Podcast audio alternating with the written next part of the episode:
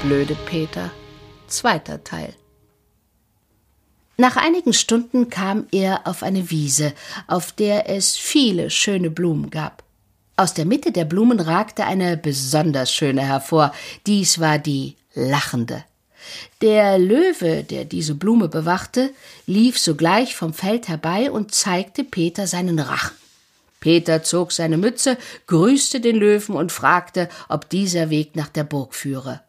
Und was willst du denn dort? fragte der Löwe. Ich muss dem Herrn der Burg einen Sack Lärchen bringen.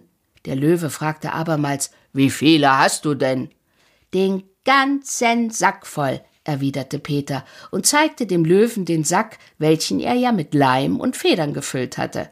Dann fing er an, den Gesang der Lerchen nachzuahmen, und dies täuschte den Löwen noch mehr.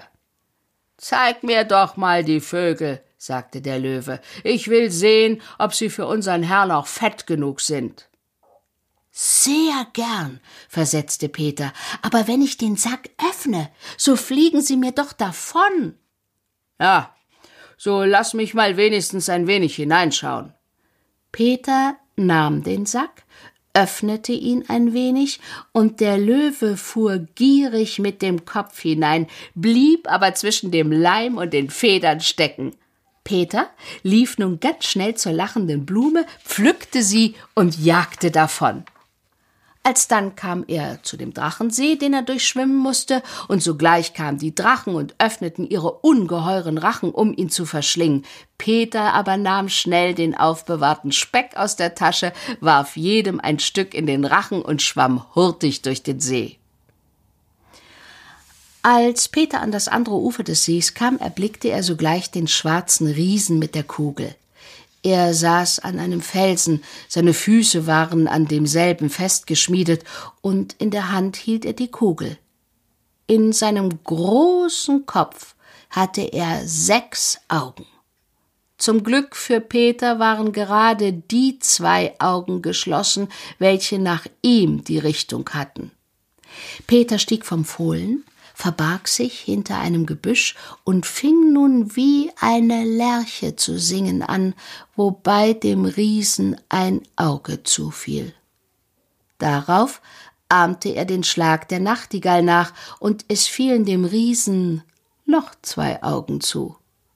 Dann pfiff er ein Liedchen auf seiner Pfeife, und das letzte Auge des Riesen schloss sich ebenfalls. Schnell eilte Peter zu seinem Fohlen, zog es vor dem Riesen vorbei und gelangte so zu dem Lustgarten. Das war ein Garten voll von schönen Früchten, Blumen, und an jedem Ende des Gartens standen gedeckte Tafeln voll der köstlichsten Speisen. Peter zog sich aber gleich seine Mütze über die Augen und ritt weiter. Nun musste er ja noch durch den Fluss schwimmen. Am anderen Ufer saß ein Weib, das war schwarz gekleidet und ihr Gesicht war ganz gelb. Komm näher, sagte sie, dass ich mich zu dir auf das Pferd setzen kann. Peter ließ es geschehen und fragte, äh, wie heißt ihr denn? Pest, versetzte das Weib. Peter erschrak und wollte sich in den Fluss stürzen. Die Pest aber sagte, bleib nur sitzen, denn ich helfe dir ja, dass der Zauberer stirbt. Du musst ihm den Apfel geben, den du von dem Baum gepflückt hast, der vom Zwerge bewacht war. Er wird davon kosten, dann berühre ich ihn, und dann muss er gleich sterben. Wie komme ich denn dann aber an die Lanze und an die Schale? fragte der Peter.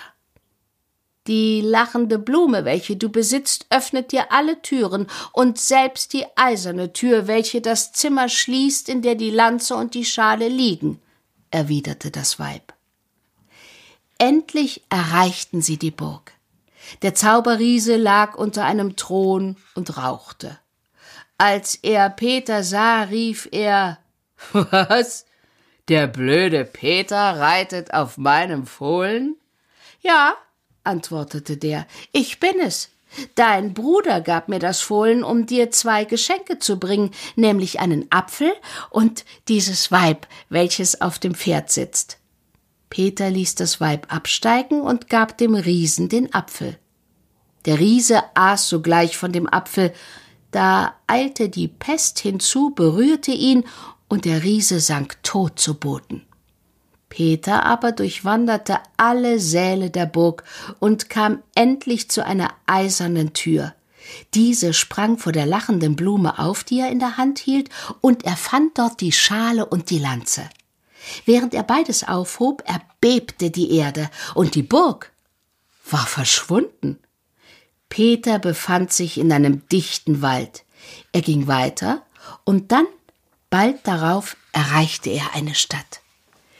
Der König derselben war vom Feinde belagert und versprach dem, welcher die Stadt retten werde, seine Tochter.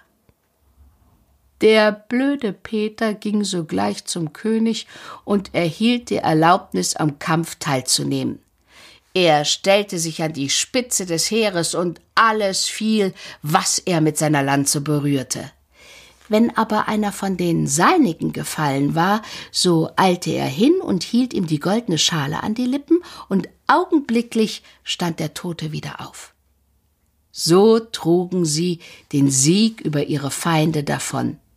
Peter erhielt die Königstochter zur Gemahlin und wurde König über das ganze Land und war doch gar nicht blöde.